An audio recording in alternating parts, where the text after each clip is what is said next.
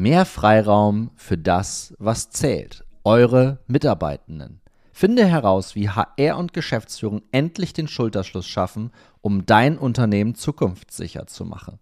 Lade dir jetzt kostenlos die große HR-Studie 2023 von Personio herunter. Zu welchem Ergebnis ist diese Studie unter anderem gekommen? Zwei Beispiele. Der Wert der Personalabteilung wird noch immer deutlich unterschätzt. 69% der C-Level-Führungskräfte sagen, dass die Bedeutung der Personalabteilung in Zukunft steigen wird. Aber 50% geben auch an, dass ihr HR-Team kaum in die Geschäftsstrategie eingebunden ist. Macht es also Sinn, sich mit dieser Studie mal etwas näher auseinanderzusetzen? Ja klar. Den Link zur Studie gibt's in den Shownotes. Viel Freude! Und eine weitere Episode im Ja klar Podcast. Guten Morgen aus Mannheim, Seckenheim. Und für alle da draußen, ich gehe heute Abend zum Handball. Und zwar in die SAP Arena und schaue mir die Handball-Europameisterschaft an. Ähm, hier in Mannheim spielt nämlich tatsächlich ähm, Kroatien gegen die Spanier heute Abend. Das ist natürlich super spannend ähm, für mich als großen Handball-Fan. Torben, ich weiß, dass du in Hamburg sitzt. In Hamburg ist auch die Handball-Europameisterschaft. Ist das etwas, was dich auch interessiert? Äh, guten Morgen erstmal. Ja, das interessiert mich auch. Äh, ich gehe allerdings nicht, nicht live in die Halle. Ähm, dafür dafür reicht es dann diesmal nicht. Aber ich habe natürlich das Eröffnungsspiel oder das große Spiel in Düsseldorf äh, verfolgt. Weltrekord. Ja. Ich glaube, besser kann man nicht starten. Überragende Leistung vom Torhüter. Also das passt auf jeden Fall. Das war also wir haben das Spiel auch geschaut. Meine Frau ist auch handballaffin tatsächlich. Ich habe früher selber tatsächlich Handball gespielt und wir sind große Fans der, der, der Rhein-Neckar-Löwen. Dort ähm, bin ich dann entsprechend auch heute Abend eingeladen worden, ähm, um diese Spiele zu sehen. Österreich gegen Rumänien spielen auch. Jo, das ist jetzt so, würde ich sagen, Handball zweite Liga, aber Spanien, Kroatien ist natürlich schon Knaller. Und das Ding am Mittwochabend dort in, in der Merkur Arena, meine Güte, ich habe das echt selten, ne? aber da war ich echt ein bisschen neidisch auf ein paar Leute, die ich kenne, die vor Ort waren. Da wäre ich gern dabei gewesen. Ja, absolut.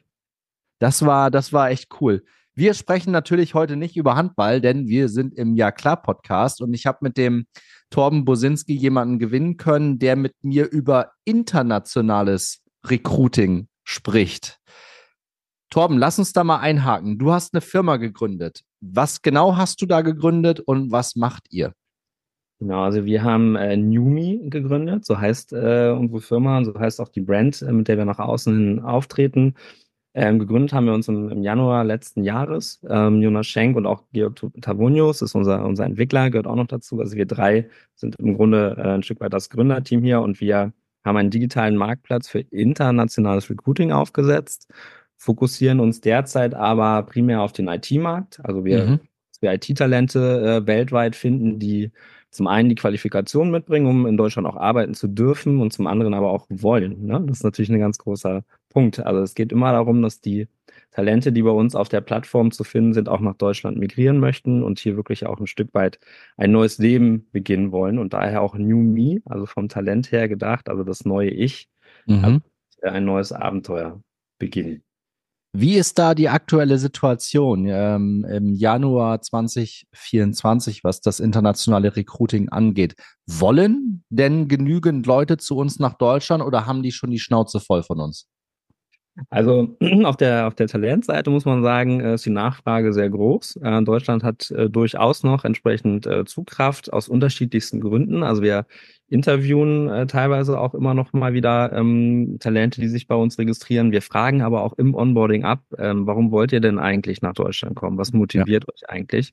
Und das ist sehr spannend, ähm, weil eben so, so Dinge, die für uns ein Stück weit selbstverständlich sind, wie Thema Sicherheit, also jetzt nicht unbedingt nur im Job Sicherheit, sondern vor allem Sicherheit in den Städten, in denen wir leben, im, im Umfeld äh, sehr häufig genannt wird. Das ist das eine.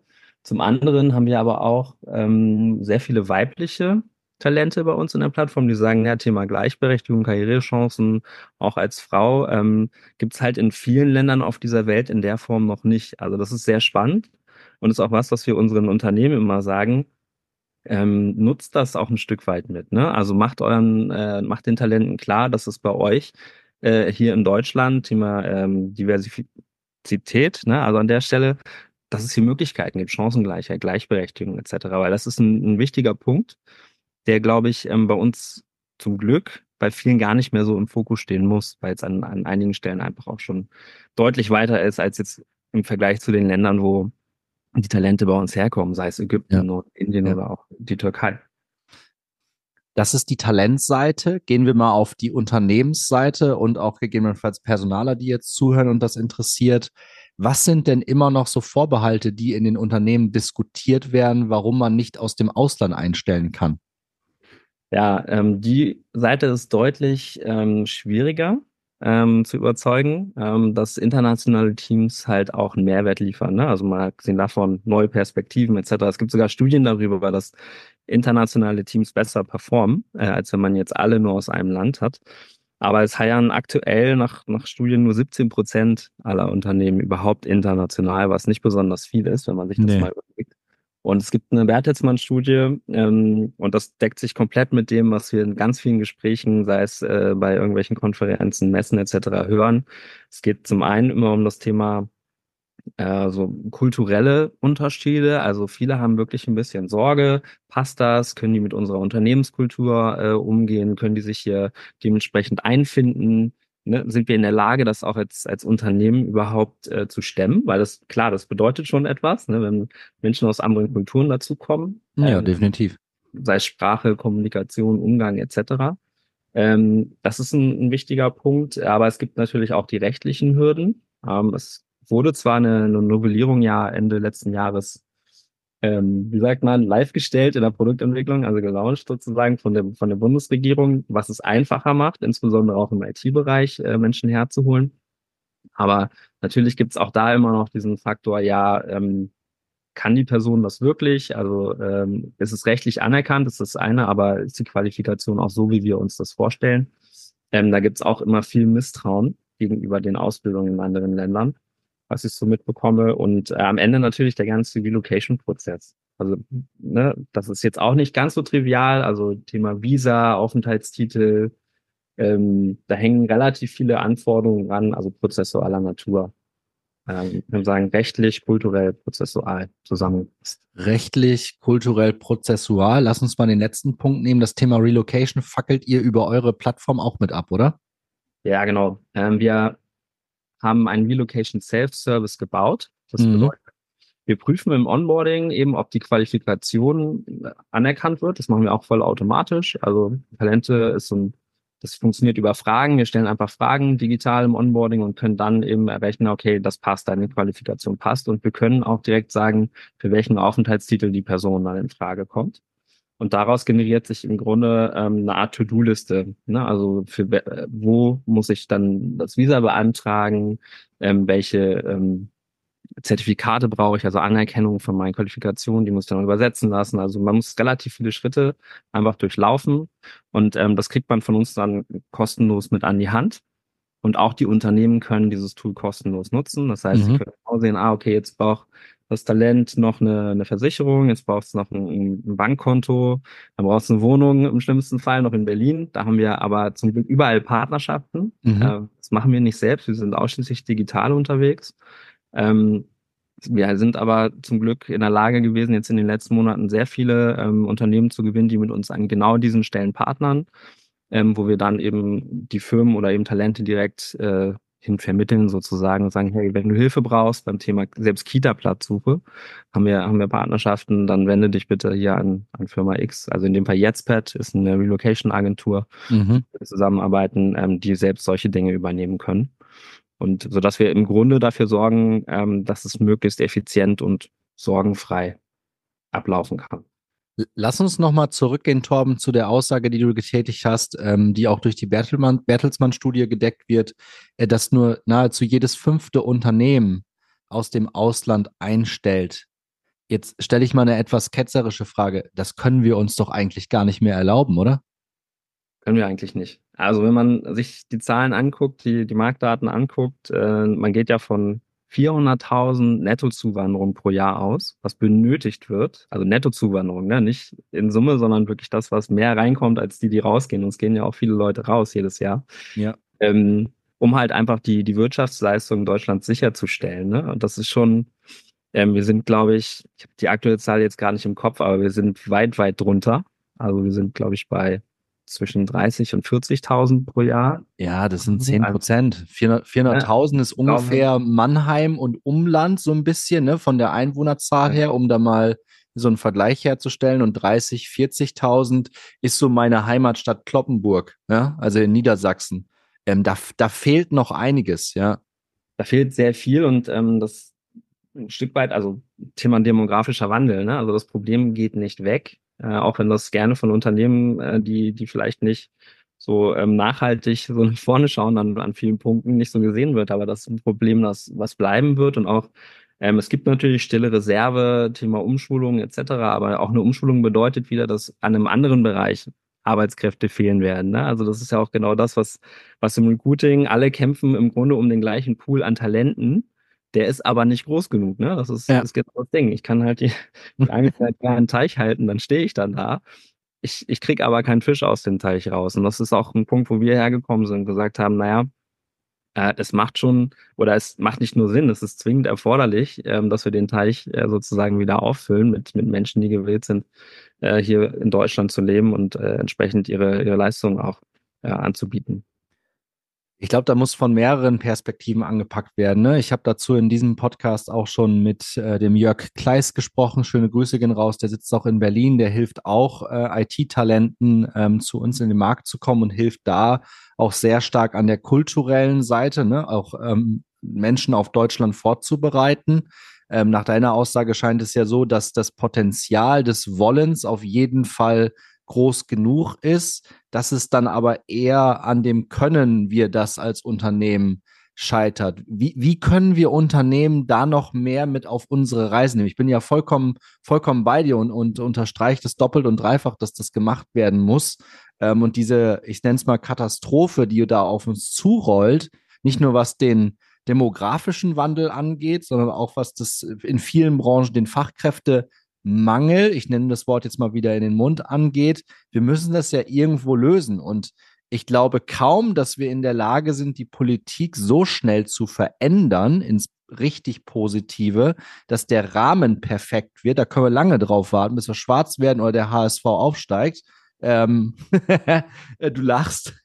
ähm, wie kriegen wir Unternehmen, ich glaube, die Unternehmen müssen das Thema lösen, ne? der Markt muss das lösen. Wie kriegen wir Unternehmen noch mehr auf unsere Journey, Torben? Ja, wie gesagt, ich glaube, das eine, was, was wir im, im, Kern haben, ist das Ganze so, so einfach wie möglich zu halten. Ne? So Time Cost Quality, so die, die KPIs im HR, so das ist so ein Stück weit unser Fokus. Man merkt, wir kommen aus der Produktentwicklung. Das ist das, was wir liefern können. Das ist aber ganz, ganz vorne. Ich glaube, die, die, die Angst, die, glaube ich, da ist, ne, vor diesem, okay, da kommt was Neues auf uns zu, können wir das leisten oder nicht, das ist einfach was, was, ähm, was wir bewusst, glaube ich, ähm, den, den Firmen ein Stück weit nehmen können ähm, und sie ermutigen müssen, dass sie einfach das Risiko eingehen. Ich habe das auch mal an anderer Stelle auch gesagt. Ich glaube, die, die Angst ist ein Stück weit unbegründet aus meiner eigenen Erfahrung. Also ich habe selber ähm, ganz lange in der deutschen Medienbranche gearbeitet, auch komplett deutsch, deutschsprachig, keine ausländischen Kollegen. Bin dann mit Anfang 30 zu MyTaxi in die Hypergrowth-Phase gegangen und da sind ganz, ganz viele Leute aus der ganzen Welt, über 50 Ländern auf einmal um mich rum gewesen. Und natürlich hatte ich die ersten vier Wochen Thema Sprache, ne, seit meinem Abitur nie wieder irgendwie wirklich viel mit Englisch zu tun gehabt, mal ein Buch gelesen, aber das war es dann auch, mal einen Film geguckt. Ähm, aber auch die ganzen anderen Themen und es ist aus eigener Erfahrung, muss ich sagen, es geht viel schneller, als man denkt dass man sich daran gewöhnt und äh, dass es irgendwie ein Stück weit Normalität ist. So, ich glaube, man kann und man muss, wir haben die Zahlen gerade besprochen, man muss den eigenen Angestellten das einfach zutrauen, dass sie in der Lage sind, damit umzugehen. Ne? Also das ist einmal so dieses, ähm, wir, wir können das und äh, wir sind da in der Lage. Das ist überhaupt gar kein Problem. Und zum anderen gibt es zum Glück ja inzwischen auch viele Firmen, die genau bei diesen Themen auch helfen. Also Thema Onboarding von, von Menschen, die halt nach Deutschland kommen. Ne? Das geht einmal innerhalb der, der Unternehmen los. Das heißt, sich wirklich bewusst damit auseinanderzusetzen. Was kommt auf uns zu? Ich bin großer Fan von so einem Buddy-Programm. Ich war bei MyTaxi dann auch eben Ansprechpartner für neue Kollegen, die aus einem anderen Land hergekommen sind, habe da geholfen, wenn es um Fragen rund um Kita-Versicherung. Also es gibt so viele Fragen, die in Deutschland anders äh, zu beantworten sind als wahrscheinlich allen anderen Ländern der Welt. Ähm, da gibt es ganz, ganz viele Dinge, die man tun kann, ohne dass man jetzt ähm, die, die, die eigene Unternehmenskultur komplett verändern muss. Ne? Also ja. ich glaube, es geht eher darum, ähm, mit offenen Augen darauf zuzugehen, mutig zu sein und mit den die Menschen mitzunehmen. Ich glaube, das ist es, ne? Auch da wieder seine Mitarbeiter Betroffene zu Beteiligten zu machen, ne? Und als Unternehmensspitze dann auch wirklich sagen zu können, hey Freunde, wenn wir jetzt nicht zusammen anpacken, dann können wir hier den ganzen Laden in fünf Jahren zumachen, weil dann rotieren so und so viele Menschen aus der Organisation raus, weil Rente, wir haben eine natürliche Fluktuation von x Prozent. Das sind ja alles Zahlen, die man ähm, dann un unterfüttern kann. Ne? Also du kannst ja diese Zahlen dann auch wirklich zusammen nutzen und sagen, Freunde, wenn wir jetzt in diesem Jahr nicht so und so viele Menschen ranbekommen und die finden wir einfach nicht in Deutschland, weil es sie nicht gibt, müssen wir jetzt ins Ausland gehen. Ich glaube, du hast vollkommen recht. Man muss es auf der einen Seite, muss das Vertrauen in seine eigene Mannschaft groß sein, dass die das hinbekommen. Und ich bin selber, war ich jetzt in drei Firmen, wo die Unternehmenssprache Englisch ist und war. Und das ist eine Erweiterung des eigenen Horizonts par excellence. Ne? Also ich bin auch zur zur Axit damals gewechselt und mein Englisch war wirklich rusty und ich habe gedacht, oh Gott, die ersten Gespräche mit den polnischen Kolleginnen ne, auf Englisch, um Himmels Willen, haben wir uns da ein zusammengestammelt. Das Schöne ist, ähm, die haben das gleiche Thema. Also du sitzt mit denen einfach im selben Boot und jetzt stellt euch mal vor, die Leute kommen aus dem Ausland zu uns nach Deutschland die haben noch ganz andere Themen, mit, dem sie, mit denen sie sich beschäftigen. Die haben am wenigsten die Intention, jetzt mit jemandem zu schnacken und dann zu sagen, dein Englisch ist aber scheiße. Das heißt, ich unterstreiche das auch wieder doppelt und dreifach bei dir. Diese Angst davor ist aus meiner Sicht auch komplett unbegründet und man schafft es ja auch nur durch die Angst hindurch, das zu überwinden. Ne? Also man muss diese Schritte gemeinsam als Firma gehen. Ja, absolut. Und gute Analogie zum, zum Start. Ne? Wir haben über Handball gesprochen. Mein Lieblingsthema Fußball, wie du weißt. Ähm, ja. Man stelle sich vor, Bayern München würde einfach aus, aus der Angst davor, internationale äh, Teams nicht zusammenstellen zu wollen, weil man die Sprache vielleicht nicht spricht, sagen, nee, wir spielen nur mit Deutschen. So, ich glaube nicht, dass der, der FC Bayern oder welche äh, Mannschaft auch immer ansatzweise so erfolgreich wäre, ähm, wie sie es heute sind.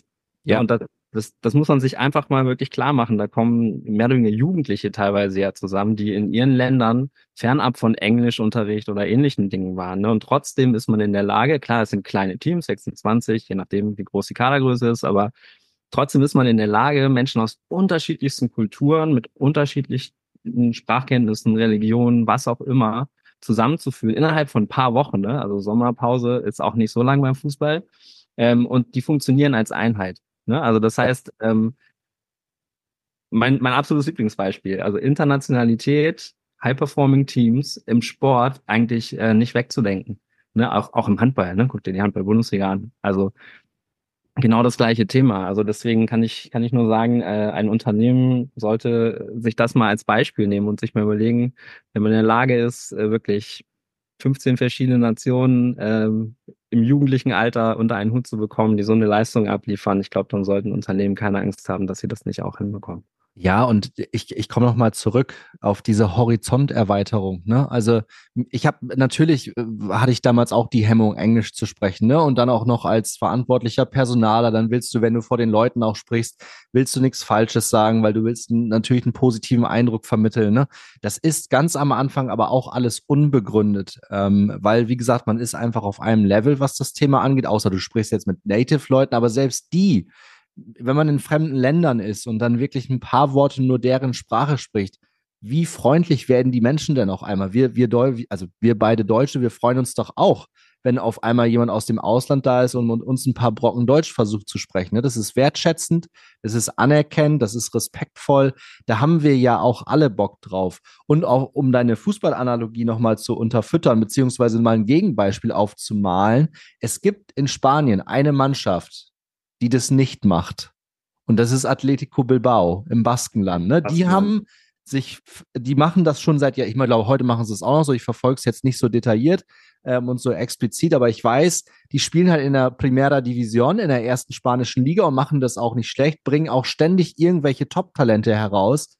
Nichtsdestotrotz musst du dort im Baskenland geboren sein, um für diese Mannschaft spielen zu dürfen. Ja, Ja, aber wie viele Meistertitel haben sie geholt? Ich glaube keinen. Ne? Also ja, es ist eine Ausnahme, es ist in dem Fall Tradition. Genau. Entschuldigung.